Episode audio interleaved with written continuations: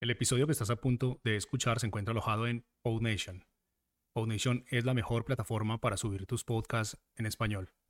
Puedes visitarnos escribiendo en español en el navegador www.podnation.co.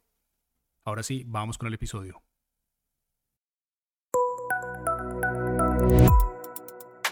Estás escuchando Muy Buenas, un proyecto de Jaume Astruc. La semana pasada te dije que te contaría lo que tengo en cuenta a la hora de decidir el tipo de contenido que debes crear en LinkedIn o donde sea. Y es que estaba yo el otro día hablando con Nuria Mañé, que además de amiga virtual es consultora en comunicación social y transformación digital, poca broma. Y bueno, pues hablábamos sobre la manera que tengo yo de decidir qué tipo de contenido me gusta crear. Y es que me inventé para mí una cosa que yo llamo el triángulo de la duda. Se lo expliqué y le gustó tanto que me dijo, Jauma, tienes que grabar sobre esto. Y bueno, yo si Nuria me dice que algo le ha gustado, que algo es bueno y que grabe sobre ello, pues yo lo hago, no discuto. Además, esto que voy a contarte es una pequeña parte de mi audiocurso de creación de contenido para marca personal disponible en audiocursos.com. Así que la verdad es que tenía muy fácil grabar este podcast, sinceramente. El triángulo de la duda son tres cosas que deberías tener en cuenta y poner en común para averiguar qué tipo de contenido deberías crear en LinkedIn o en cualquier otra plataforma. El triángulo lo componen tres elementos. Te los voy a ir diciendo uno a uno para no hacer spoiler.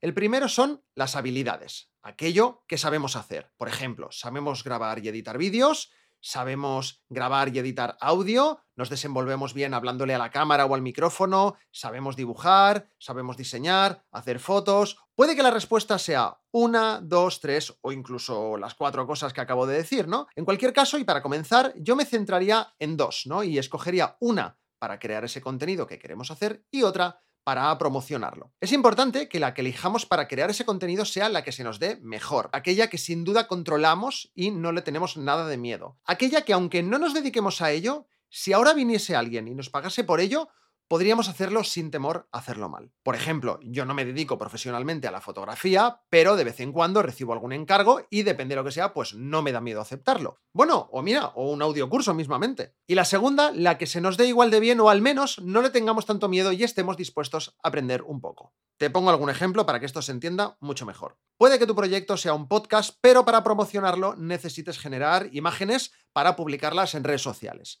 Bien, Obviamente, las imágenes deberán ser medio decentes y que llamen la atención, pero sin duda el podcast debería ser lo que esté más cuidado, ¿no? De nada te va a servir crear unas imágenes increíbles si luego el podcast, que es a lo que te quieres dedicar, está mal grabado y no se escucha bien. Te pongo un segundo ejemplo. Quieres centrar tu marca personal en LinkedIn escribiendo artículos sobre el tema del que eres experto. Ahí sí deberás preocuparte de que tus textos sean perfectos, pero quizá te interese de vez en cuando publicar algún vídeo en el que hables de lo que estás haciendo, para que la gente te conozca más y, no sé, pues para que empatice más contigo, ¿no? Si esos vídeos no son muy profesionales, no pasará nada, ya que la gente entenderá que tu fuerte está en los artículos escritos y no en los vídeos. Y es que, bueno, aunque a base de práctica podemos desarrollar y mejorar una habilidad, deberemos comenzar con aquella habilidad que se nos dé bien de manera natural para asegurarnos que nuestro contenido está siendo creado de la mejor manera posible. Creo que con estos dos ejemplos ha quedado bastante claro lo que quiero decir, así que vamos con la otra punta del triángulo que son los recursos. Es muy común que cuando ya sabemos el tipo de contenido que queremos crear nos encontremos con la siguiente situación,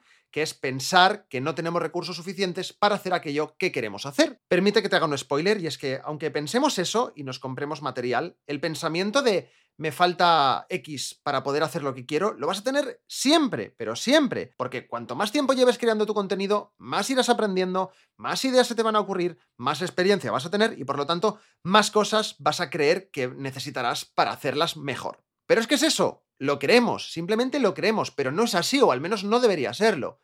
No te voy a engañar, tener un micrófono bueno o una cámara cara posiblemente hará que tus podcasts o tus vídeos se escuchen o se vean mejor. Pero no es necesario, al menos no para comenzar. En general, a día de hoy, todo el mundo tiene en casa un ordenador, un tablet o un móvil, y con eso da igual que sea el modelo más caro o uno de hace cuatro años, me da lo mismo, es más que suficiente para comenzar.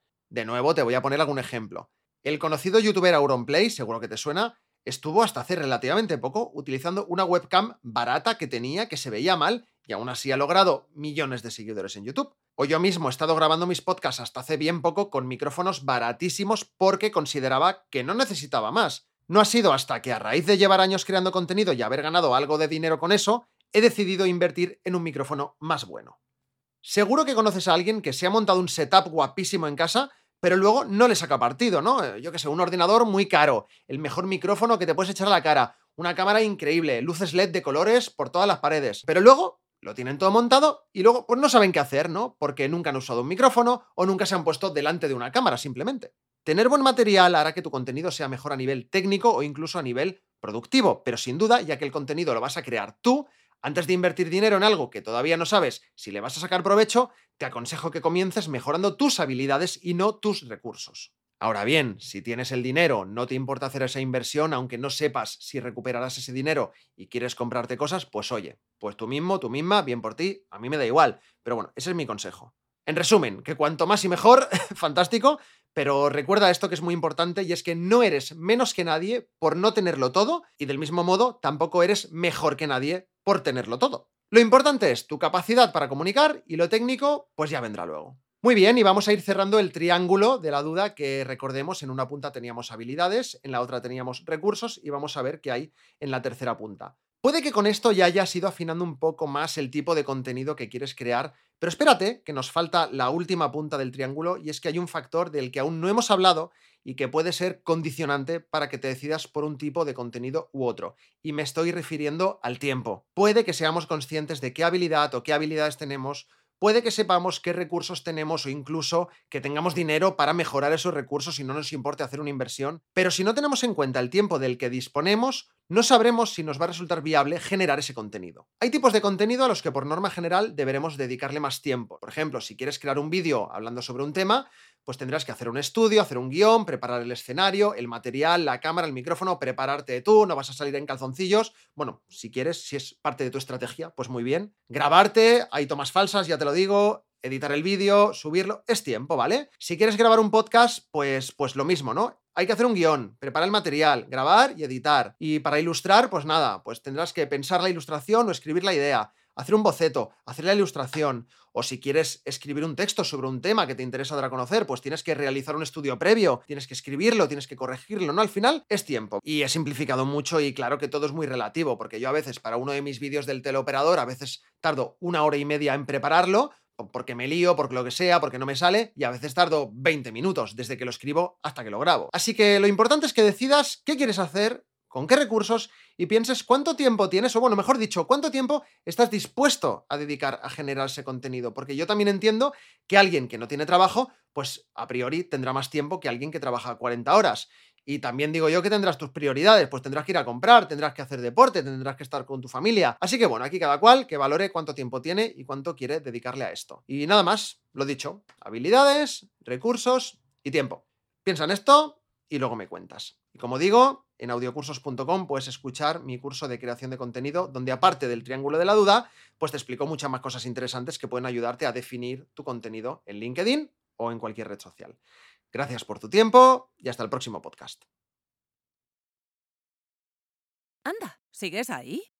Ya que no te has ido, aprovecho para decirte que si te ha gustado, puedes compartir el podcast y dejar una reseña de 5 estrellas. Ah, y unirte a nuestra comunidad en Telegram. Tienes toda la información en las notas del episodio y en muybuenas.org. Hasta el próximo podcast.